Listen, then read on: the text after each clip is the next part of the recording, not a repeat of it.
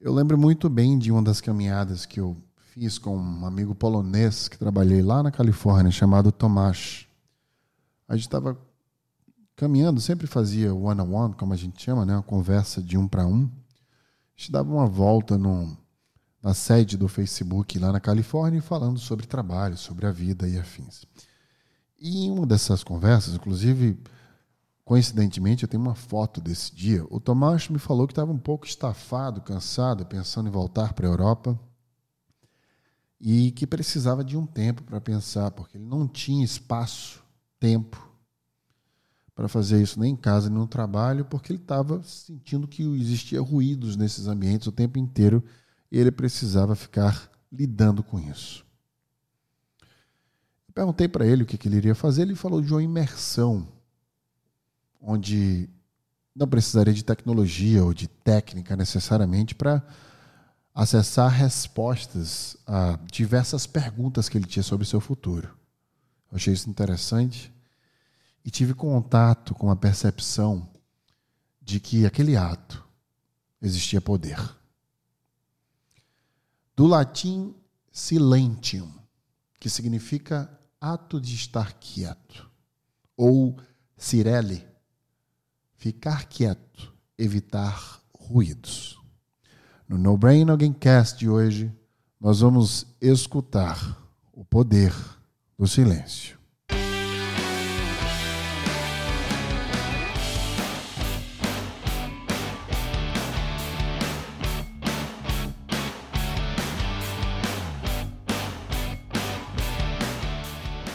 Você já sabe, mas nunca custa lembrar que o No Brain Again Cast é produzido pela Become School e você acha a Become School no Instagram, become.school, que é a escola em inglês. Eu sempre falei que fazer silêncio me empoderava. Quando eu era perguntado sobre alguma coisa, ou mesmo quando eu ficava com meus pensamentos. Veja, eu posso ficar totalmente nos meus pensamentos, mesmo numa discussão com várias pessoas em um bar, ou numa palestra, ou numa aula, numa mentoria. Eu sempre achei isso muito empoderante, principalmente quando eu sou perguntado alguma coisa. Eu sempre pratiquei um silêncio antes de uma fala, na maior parte do tempo, pelo menos. Então, quando eu estou sendo perguntado, mesmo com uma plateia enorme na minha frente sobre alguma coisa que existe uma expectativa de que fale, eu pratico o silêncio. Isso me empodera muito. É como se eu tivesse aquele poder de todo mundo está prestando atenção e, portanto, eu falo. Eu tive contato com um professor e assistindo um vídeo dele, achei aquilo fantástico. Todas as vezes que ele era perguntado, ele, faria, ele fazia caras e bocas de silêncio, de pensamentos como se estivesse se conectando consigo mesmo, digerindo aquela pergunta e dando o melhor de si em sua fala. Ele trazia para esta fala assertividade na comunicação.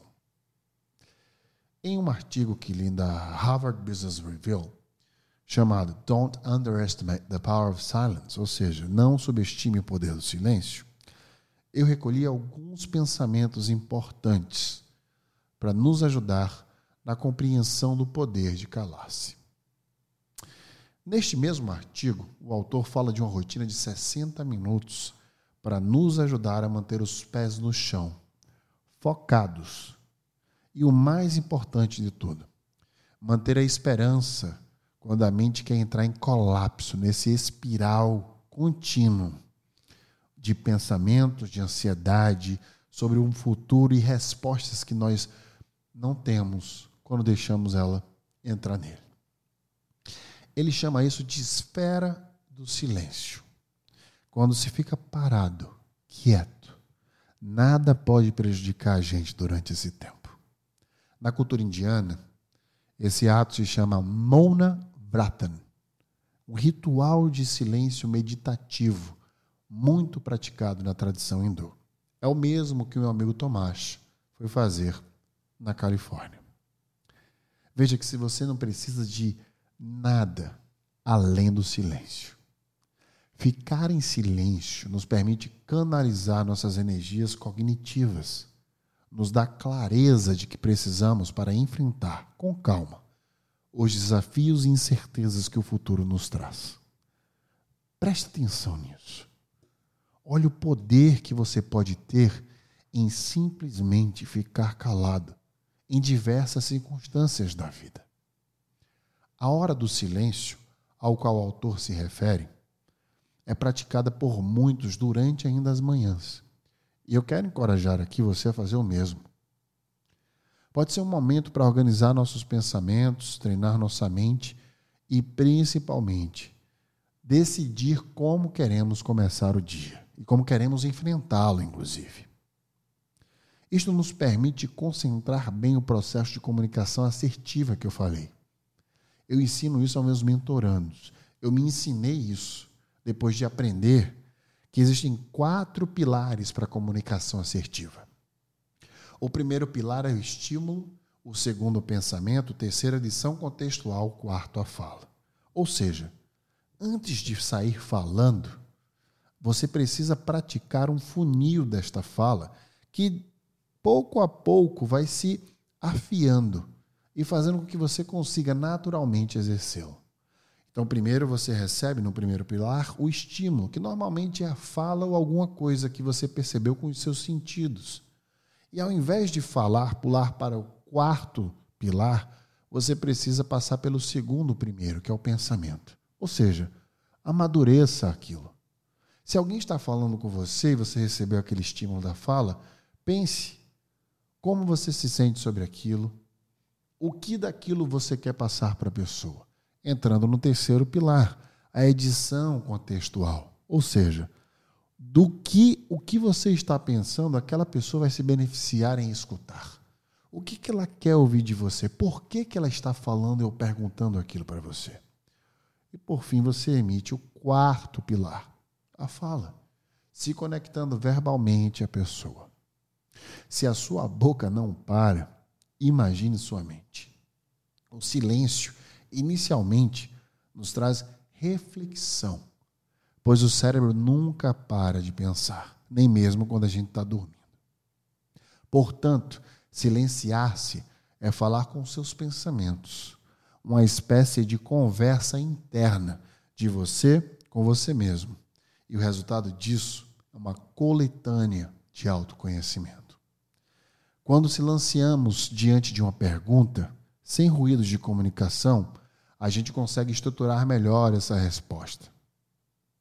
É como se a gente tivesse mentalmente nos trabalhando para consumir a compreensão sobre aquilo que está sendo dito por outros, mastigando aquele pensamento, contextualizando ele com nossa experiência e depois, por fim, emitindo um sinal que é a nossa fala. A gente precisa se conectar com as pessoas para conversar com elas ganhar a confiança delas nessa estrutura de comunicação. Tem uma cena brilhante no filme Gênio Indomável, que foi escrito por Ben Affleck e Matt Damon, onde o melhor ator do filme, na minha visão, um dos melhores atores do mundo, Robin Williams, é um terapeuta. E na, nas primeiras conversas, numa das primeiras cenas, ele é chamado para ser terapeuta dessa, dessa mente brilhante do ator principal que é o Matt Damon neste filme. É uma mente brilhante que está perdida, porque nasceu num lugar que não é privilegiado e não consegue ter domínio sobre seus próprios sentimentos por ter tido uma vida extremamente pesada. E uma dessas falas, ele fala o seguinte: a primeira coisa que qualquer terapeuta deve fazer com seu paciente é ganhar a confiança dele. Então, antes de sair falando com qualquer estrutura terapêutica, um terapeuta precisa fazer silêncio, escutar a pessoa. E existe aqui uma técnica interessantíssima do silêncio para o estímulo da confiança, que é a pergunta. Quando a gente faz pergunta para as pessoas, a gente se silencia posteriormente, dando espaço para que a pessoa fale sobre ela. Então, o silêncio é um pilar essencial nesta conexão humana de confiança. Note que o silêncio pode ser ensurdecedor para quem o pratica, mas ele não é para quem o questiona. O que, que eu quero dizer com isso? Quando alguém te pergunta alguma coisa, ou quando você deixa a pessoa falar, para você, você pode estar angustiado, querendo falar logo, achando que a pessoa deve te escutar algo, que ela está ali porque ela pagou, se você for um terapeuta para falar, ou um professor, ou mesmo no seu trabalho, na sua vida, quando alguém emite uma pergunta para você ou fala, você quer engajar com outra fala, como se a fala fosse o único sinal de atenção. Ele é o pior sinal de atenção. Porque muitas vezes você vai falar de forma desestruturada, porque não fez silêncio para ouvir outra pessoa, e ela vai notar isso. E muitas vezes vai pensar, ou, ou inclusive falar: você nem me escutou direito, você nem sabe do que eu estou falando. E com isso você vai emitir um sinal de que está invalidando o sentimento das pessoas, mesmo que seja no seu trabalho.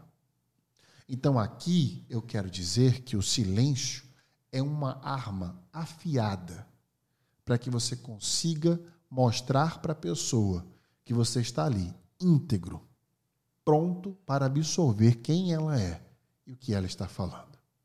Porque muitas vezes, para mostrar que você aceita as pessoas, para depois mostrar um nível de compreensão num diálogo, fazer silêncio é o início de tudo. Como posso eu compreender você se eu não me silenciei para te escutar? Eu posso olhar para você, para o seu corpo, para, as expressões, microexpressões faciais, tentar entender seu pensamento através das suas vestimentas, do seu tom de voz, de tudo que você viveu com vários tipos de comunicação que você pode emitir para mim além da fala.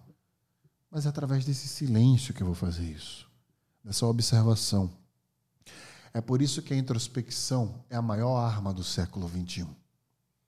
Ela é a única coisa que vai te ajudar com aquelas crises de ansiedade que você tem sobre questionamentos sobre o seu futuro, sobre ser um impostor e talvez nem conseguir equilibrar a sua vida e seu trabalho ou enfrentar algum desafio que você tem. Se o plano, eu já disse outrora, é o vilão da sua ansiedade, porque a ansiedade é a antecipação do futuro, o silêncio é o pilar essencial deste plano. Aquele que faz silêncio abre as portas internas da introspecção e se conecta consigo mesmo tentando entender o que está acontecendo, como está acontecendo, se relacionando com aquele momento de crise e dando uma resposta objetiva, lógica e forte para aquela ansiedade. Note que o silêncio pode ser, muitas vezes, o poder que você precisa quando você aplica enquanto você está falando. Porque todas as vezes que você fizer silêncio, na hora que esperam que você fale, todos os demais também farão. Além disso, o silêncio também te permite observar o mundo ao teu redor. Estar em silêncio, sem se armar de respostas, permite que seus pensamentos dialoguem com os dos outros, formando a compreensão. Então, ao invés de se armar para responder, relaxe para compreender. Poucas pessoas notam isso, mas a maior ferramenta da comunicação é ficar calado. Aquele que escuta em silêncio engaja mais qualquer transeunte que qualquer storytelling pode fazer. O silêncio nos permite escutar, e a escuta é o maior símbolo da atenção. Quando damos nosso silêncio a alguém, damos nossa atenção total a ela, valorizando quem estamos escutando. Estamos cheios de cursos de comunicação, mas nenhum deles nos ensina a hora certa de se calar. Portanto, no mundo onde todos estão gritando para chamar a atenção, ficar em silêncio se torna um privilégio.